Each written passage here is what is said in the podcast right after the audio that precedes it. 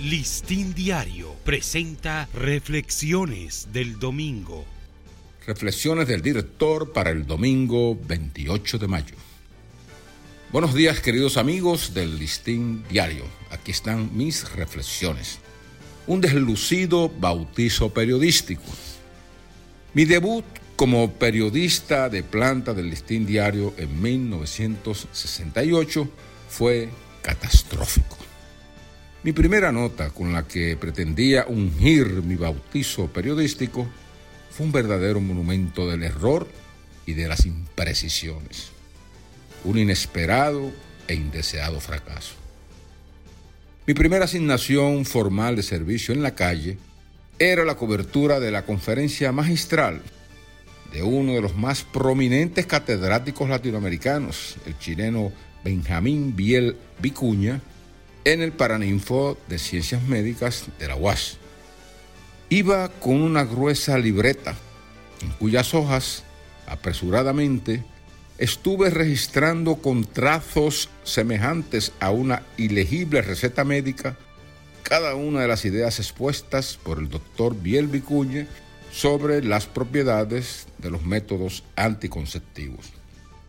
Toda su charla giró sobre las ventajas del uso del condón, y las pastillas para evitar los embarazos, así como otros métodos en boga para entonces que ayudarían a contener el ritmo de crecimiento de la población. Se le tenía como uno de los grandes promotores y visionarios de los derechos reproductivos y un excelente historiador de la demografía y la planificación familiar en América Latina. Pero yo no tenía la menor idea del personaje y tampoco estaba familiarizado con los temas que él dominaba. Después que terminó su charla y recibió aplausos y solicitudes de autógrafos, volví a la redacción un poco tarde y con la tiranía de la hora del cierre, redacté una noticia con muchas citas, memorizadas o interpretadas con algunas dudas de los garabatos de mi libreta. Me marché al hogar convencido de que había escrito en mi debut una nota a la altura de la que hacían los periodistas más veteranos y acreditados del listín.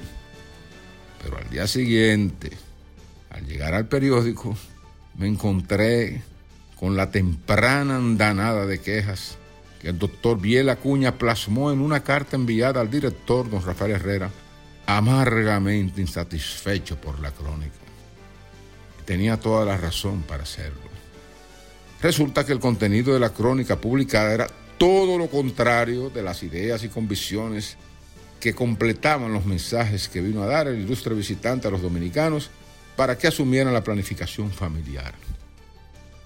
Escribí que él se oponía a los anticonceptivos y que los consideraba insuficientes e inútiles.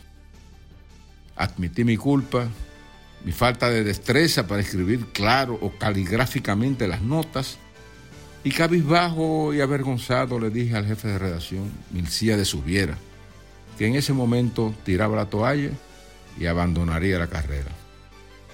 Me aconsejó que no me rindiera ante ese primer tropiezo, por más decepcionante que fuera, y me advirtió que en el futuro me podría pasar lo mismo, porque son los clásicos gajes del oficio.